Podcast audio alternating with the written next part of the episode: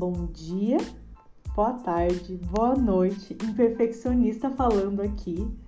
É... Vamos para mais um episódio. O episódio de hoje é sobre a crise dos vinte e poucos e o reconhecimento que a gente não é mais invencível. É a terceira vez que eu gravo esse podcast, porque fui tentar editar e deu errado. Então vai sem edição mesmo, tá bom? Só para vocês saberem. Eu queria, antes de começar o episódio, agradecer muito todos os comentários que eu recebi no episódio passado.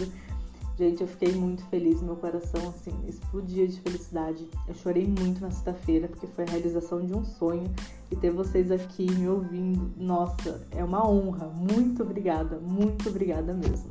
Eu desejo que seu dia seja incrível, se estiver ouvindo isso na sexta, no sábado, no domingo, qualquer dia da semana, que o seu dia seja incrível. É isso. Então vamos começar. É, para mim, a casa dos 20 é a casa das descobertas. É, são quando as ilusões da adolescência se desfazem como fuligem diante dos nossos olhos e a famigerada vida real enfim se apresenta feito um soco no estômago. É, a gente fala um pouquinho sobre adolescência no episódio passado, então se você não ouviu, tá muito engraçado, você vai dar muita risada e talvez você vá se, se identificar. Foi um episódio que eu gravei com a Bia, que tá maravilhoso. É, na minha opinião, ninguém tá suficientemente maduro aos 26, nem aos 30, nem aos 60, e eu desconfio que na verdade a vida passa inteira e a gente nem descobre o que é para fazer direito. Mas cada década vai deixando calos importantes, doloridos, talvez até cômicos no mosaico da nossa existência. Aos 26, algumas versões nossas já foram deixadas para trás. Então, uma das primeiras lições, minha rebeldia se tornou mais sofisticada. Eu não faço mais questão é, de esfregar minhas crenças na cara do ateu e tampouco meu ateísmo na cara dos crentes.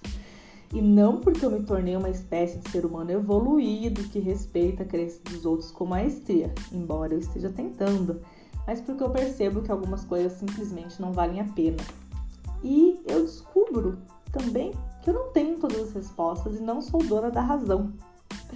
É, a parte da rebeldia se tornar mais sofisticada é muito forte para mim, porque eu sempre fui uma, uma não chata, né? Mas eu sempre tive minhas opiniões muito, muito fortes e sempre debati bastante sobre algumas opiniões.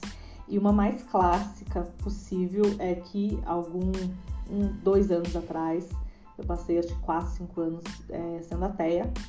E eu sempre cuspi pra cima da religião, né? Fui católica, nasci família católica, cantei na igreja, assim, tudo certinho. Um tempo pra cá é, me desviei, não, né? Mas perdi a, a, a, razão, não via mais sentido naquilo. E fui ateia por, por, pelo tempo da faculdade, um pouquinho antes. Então, é, meus primeiros anos de ateísmo, como diz o Luigi no, no episódio do Rebobinando, eu esfregava aquilo na cara. Então, eram discussões com amigos, discussões com família, sobre que vocês têm, acreditam em uma, uma coisa maior para tirar a responsabilidade que vocês fazem aqui na Terra. Era assim, eu tentava esfregar toda hora, fazia piadas. Eu queria mostrar que eu tinha, que eu tinha sobrevivido à religião, né?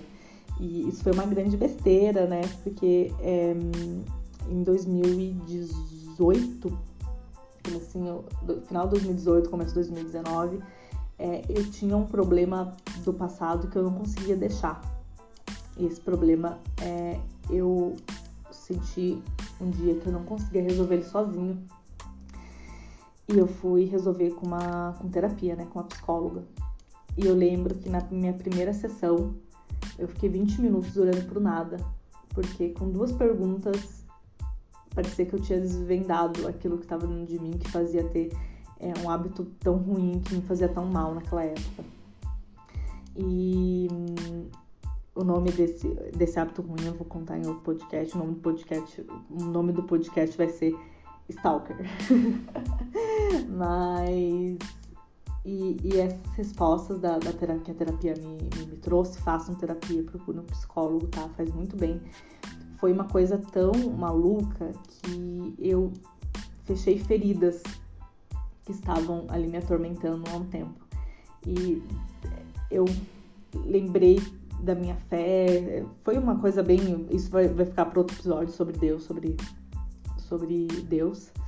E foi uma coisa que foi realmente muito tocante para mim. Foi muito difícil mudar de opinião, porque é, quando você muda de opinião dói pra caramba, né? Eu tinha certeza daquilo. E daqui a pouco eu não tinha tanta certeza. E mudar é muito difícil, é muito dolorido, né? Porque eu, eu peguei todas as minhas certezas ali, deixei no chão, andei um tempo sem as certezas e depois fui construindo minhas certezas novamente. E posso Deus queira que não, mas daqui a um tempo não ter mais essas certezas e, e, a gente muda, né? A gente é uma metamorfose. Então, como eu conheci esse processo bem de perto, eu sei que não adianta eu esfregar uma coisa que eu acho na cara da outra pessoa. Então, isso foi uma das lições. Minha segunda grande lição foi que eu aprendi com bom humor. Eu me lembro dos anos de adolescência, é, do momento em que eu descobri que a vida é bem complicada.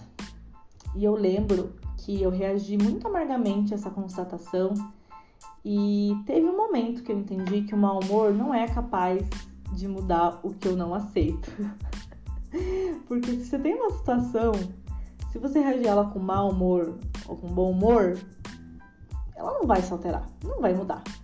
Daí foi aí que eu aprendi que rir das desgraças é a chave para uma vida mais leve. E rir das desgraças é realmente rir das desgraças. Eu lembro assim de ter situações tão difíceis na vida que eu só juntava com alguma amiga e falei, cara, hoje o dia foi tão difícil, eu tô numa fase tão bosta da minha vida que eu vou precisar dar risada disso. E eu contava todo o problema e a gente fazia piada sobre aquilo e a vida ficou muito mais leve depois dessa constatação que o bom humor é sempre o melhor aliado. Terceiro ponto. É, eu parei de me sentir perseguido, perseguida, injustiçada pelo mundo. É, porque eu entendi de certa forma que eu não sou tão importante assim. E quanto mais o tempo passa, mais eu entendi que eu sou poeira em um universo infinito e que meus problemas particulares, que para mim são tão gigantescos, às vezes são insignificantes em uma perspectiva macro. É, essa constatação eu fiz ao longo dos meus 19, 20 anos, em que eu estava numa palestra com uma psicóloga, que futuramente foi a minha, a minha psicóloga, em que eu levantei a, a, a mão para fazer pergunta no final da palestra e eu perguntei que tinha uma fulana no meu trabalho que me enchia a paciência e que parecia que ela acordou com o único intuito da vida dela era me irritar. E ela me fez refletir de uma forma tão divertida que ela perguntou: Você realmente acha que a fulana acorda? E ela fala: Poxa, hoje tá um belo dia para infernizar a vida da Rafaela, né? eu vou infernizar a vida daquela menina. Então, eu, eu percebi que eu não sou o centro do mundo. Então, as coisas acontecem. A mesma coisa era, era com, com indiretas, com situações que eu olhava e falava, ah, essa indireta é pra mim, hein? Tá falando de mim. Meu, às a pessoa nem lembra que eu existo. Nem lembra que eu existo e eu tô lá achando que é alguma coisa comigo. Então essa constatação foi muito importante também, né? Porque eu percebi que as coisas não giram ao meu redor. E o Bruno fez um post, Bruno está me ouvindo dar um alô, fez um, um, post muito bacana sobre que ninguém se importa com você, ainda bem, né? As pessoas têm as próprias vidas e, e a gente não, não deve é, se ater para tudo isso. Quarto ponto, eu comecei a me importar com a minha saúde. é, a gente não entende de saúde muito quando eu era adolescente, né? Eu pelo menos não entendia, né? Falo por mim. É, então, eu entendi que a mais pura demonstração de autocuidado e autoamor é você cuidar da tua alimentação, você cuidar do, do teu corpo, você cuidar da tua mente, é, e você deixar de se importar com isso é justamente o contrário de se aceitar. Então, eu passei por fases bem difíceis com o meu corpo. É, eu vou fazer também um podcast que esse é um assunto bem, bem longo, assim, que eu quero, que eu quero destrinchar bastante. É, e, mas eu sempre pensei puramente estético. E pensar puramente estético também não tem problema nenhum. Mas eu comecei a ver pelo lado da saúde também. Então, é, quando eu tiver um filho, como é que eu vou ter ter energia, né, para cuidar dessa criança.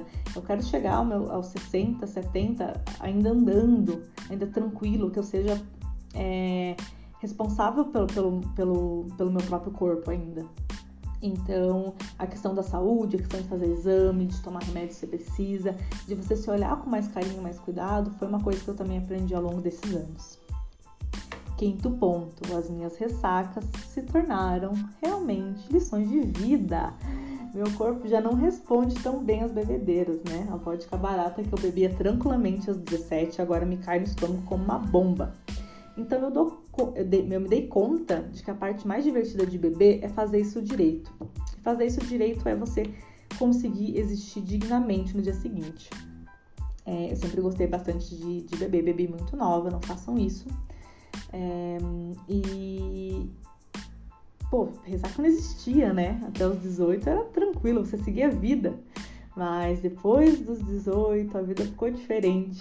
E quando você passa dos 25, olha, não tem condição. Eu demoro três dias para é, pra, hum, viver novamente, para conseguir ter um pouco de, de, de, estar confortável com o meu corpo, assim, sabe? É muito difícil. Então hoje eu sei que é, o tanto que eu posso beber, eu bebo só para ficar um pouco alegre, não, não, não, não ultrapasso mais limites que eu ultrapassava muito é, antigamente. Então você aprende realmente a beber. Sexto ponto, eu desconfio mais e me tornei mais seletiva. É, eu aprendi a desfrutar das relações sem aquela entrega de adolescente desenfreada, sabe? É, depois de alguns baques, a velha história de confiar desconfiando passou a funcionar para mim. E eu me tornei mais seletiva porque eu escolho bem as pessoas que valem a, a minha amizade e os programas que valem o meu tempo. É, a gente começa a dar mais valor ao nosso tempo e dizer não é fundamental nessa fase, porque tem alguns lugares que não, não te encaixam mais. Você vai num lugar e você fala, poxa, porque eu tô aqui? Podia estar fazendo uma coisa tão mais interessante, podia estar também né? Você começa a reparar que alguns lugares não, não fazem mais sentido para você e algumas amizades também não fazem mais sentido. Então eu parei de ficar tentando é, forçar, tentar, ah, não, mas eu gosto da pessoa. Às vezes é o tempo de cada um, né? Às vezes não, não faz mais sentido para nenhum dos dois lados. Sétimo ponto, eu penso mais sobre o meu próprio futuro velhice, casamento, filhos. Eu acho que a, os 20 e poucos é o tempo que ou você já está casado ou já está com filhos, né? Mas é o tempo que você começa a, a se questionar. Eu vou querer casar, eu vou querer ter filhos, é, como é que eu vou, vai ser minha velhice, eu quero me aposentar, eu quero ter. Você começa a pensar. Eu comecei a pensar um pouco mais é, sobre o futuro. Coisa que quando você é um pouco mais adolescente, você, né, está vivendo ali um dia de cada vez. Mas você sabe que o dia de amanhã vai chegar e você tem que ter essa, essa consciência de que você tem que começar a planejar algumas coisas e não deixar literalmente a vida te levar, como nosso pensador Zeca Pagodinho falava. Eu valorizo, sétimo ponto, eu valorizo as pessoas pelo que elas me fazem sentir e não por coisas superficiais como gostos em comum eu entendo que boas companhias são exatamente as pessoas que não são exatamente as pessoas que gostam das mesmas coisas é, do que eu e pensam como eu penso, porque isso é um delírio narcísico. Então, ter pessoas é, diferentes e ouvir pessoas que discordam de mim foi um grande aprendizado ao longo desses anos. Porque era uma coisa que antigamente não suportava, né? Ela pensa diferente de mim, não, a gente não vai se dar certo. E hoje eu tenho tantos amigos que pensam tão diferente, eu consigo ter uma conversa tão bacana, tão enriquecedora, com opiniões diferentes da minha, que eu não consigo imaginar uma vida sem isso. E a questão de pessoas que discordam de mim, é, não é que seja uma dutice, né, que me tornou pacífica, mas porque eu entendo que agregar ideias diferentes das minhas ao meu repertório, mesmo que para refutá-las, é uma questão de esperteza. É assim que eu me sinto é, com a crise dos 20 e poucos. Eu sinto que eu não sou mais invencível, que era diferente do que eu me sentia na adolescência. Sempre achei que eu passaria imune a todo mal que acontece nessa vida. Sabe aquela desgraceira que a gente vê na imprensa? Doença, pós-maternidade, epidemia global, toda a crise moral. Eu pensava que tudo só acontecia com os outros, com os pais dos outros, com amigos dos outros, com filhos dos outros e não comigo. Quando eu cheguei nos 26, a vida bateu bateu bem forte. Porque aos 26 anos a gente está mais perto dos 30 do que dos 20. E aos 26 tem amigos casando, amigos tendo filho, amigos se separando, tem de tudo. E chega um momento nos 26 que a gente fica tão pensando no passado e parece que só o passado foi bom. E de, de resto, tudo é mais ou menos, especialmente o trabalho, né? A gente vai ter também um, um, um episódio sobre, sobre mudança de trabalho, sobre trabalho em si. E às vezes eu sinto que é, 26 é tarde e cedo ao mesmo tempo. É tarde porque alguns pares de anos já foram. Desde que a gente se formou, sei lá, numa profissão bizarra que não tem nada a ver com a gente, né? Quem nunca, né? e talvez cedo para não existir mais um pouquinho e finalmente se encontrar. Tarde, porque nossa disposição para botar a mochila nas costas e sair pelo mundo aguentando perrengues não é mais a mesma que a gente tinha aos 20. E cedo, porque essa disposição é certamente maior do que a gente vai ter aos 35. Tarde, porque a gente já construiu laços que nos fazem ficar. E cedo, porque esses laços muito provavelmente ainda não viraram nós. E aqueles dos 26, dos 20 e poucos, né? Eu acho que vem porque envelhecer pressupõe amadurecer, e amadurecer pressupõe saber mais. Saber mais pressupõe se decepcionar mais, sofrer mais e dormir menos. O olhar ganhou aquele quê de sabedoria, mas há um tanto de tristeza também. Nada no mundo real é mais nada no mundo é mais real do que o ditado popular que diz: a ignorância é uma benção. Mas com todas essas crises que eu tive aos meus 25, aos meus 26, eu consegui é, escolher que 26 é cedo. que eu ainda posso recomeçar uma nova carreira, que eu ainda posso estudar tudo que eu quero, que eu ainda tenho muito para viver. E que eu tenho que começar agora, porque não é tarde. É... Tive uma mudança de trabalho nos últimos, nos últimos meses e os 25 para os 26 acho que foram meus anos mais difíceis, porque eu simplesmente me sentia como eu descrevi nesses, nesses tópicos. É, um pouco perdida, um pouco iludida, um pouco tarde demais para fazer alguma coisa, cedo demais para fazer outras. Que, eu penso, o que, que eu faço? Alguém me dá um manual de vida, por favor? Porque eu não estou sabendo o que fazer. E eu me vi perdida muitas das vezes. E eu nunca consegui externar isso de uma forma tão fluida, espero que esteja fluida, né? É, como estou estudando esse podcast. E para isso eu me entupia de coisas. Então eu sempre me entupi de trabalho. Não que hoje eu não trabalhe bastante, mas é, antigamente o trabalho era uma fuga para mim. Então eu sempre trabalhei bastante para deixar a cabeça ocupada, para não pensar nisso. O que eu vou fazer, o que eu vou pensar.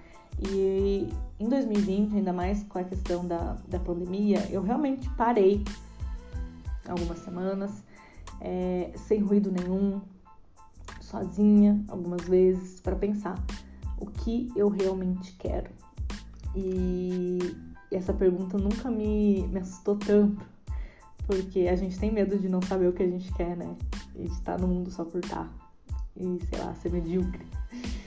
Então foi muito difícil, mas eu falei, eu preciso trilhar meu caminho.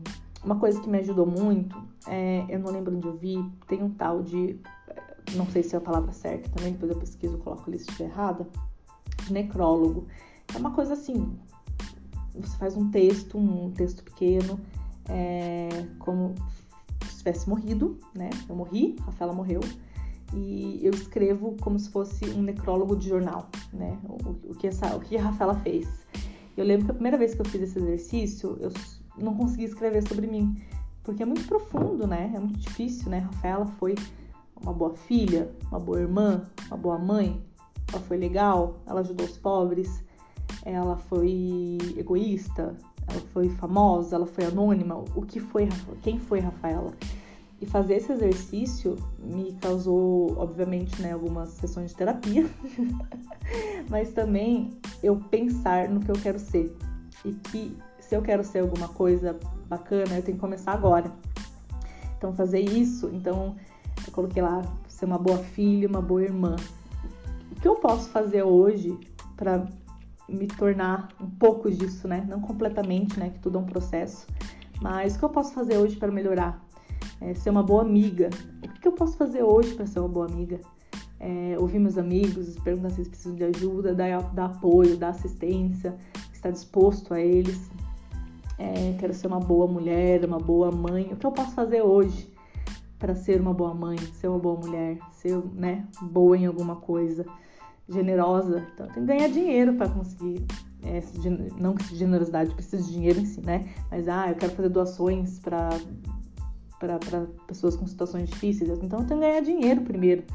Então, com, com esse textinho que eu fiz, eu comecei a ter a vida um pouco mais clara na minha cabeça. Eu acho que a clareza mental foi uma das coisas incríveis que aconteceu em 2020 para mim.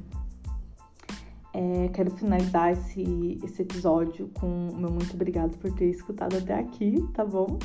Eu quero muito que você me dê um, um feedback se você puder. Se você estiver escutando isso em qualquer momento, você compartilha lá no Insta, me marca. Eu vou ficar muito feliz de saber. E nossa, hoje é sexta-feira, né? Terminou meio. meio. meio tururu esse episódio. Mas eu quero agradecer muito você que tá ouvindo. Eu tô muito feliz. E, e eu quero também que você pense na sua vida como um, um, plano, um plano a longo prazo, tá bom? Se precisar de qualquer coisa, me chama no direct. Perfeccionista aqui. Tchau, tchau. Até o próximo episódio.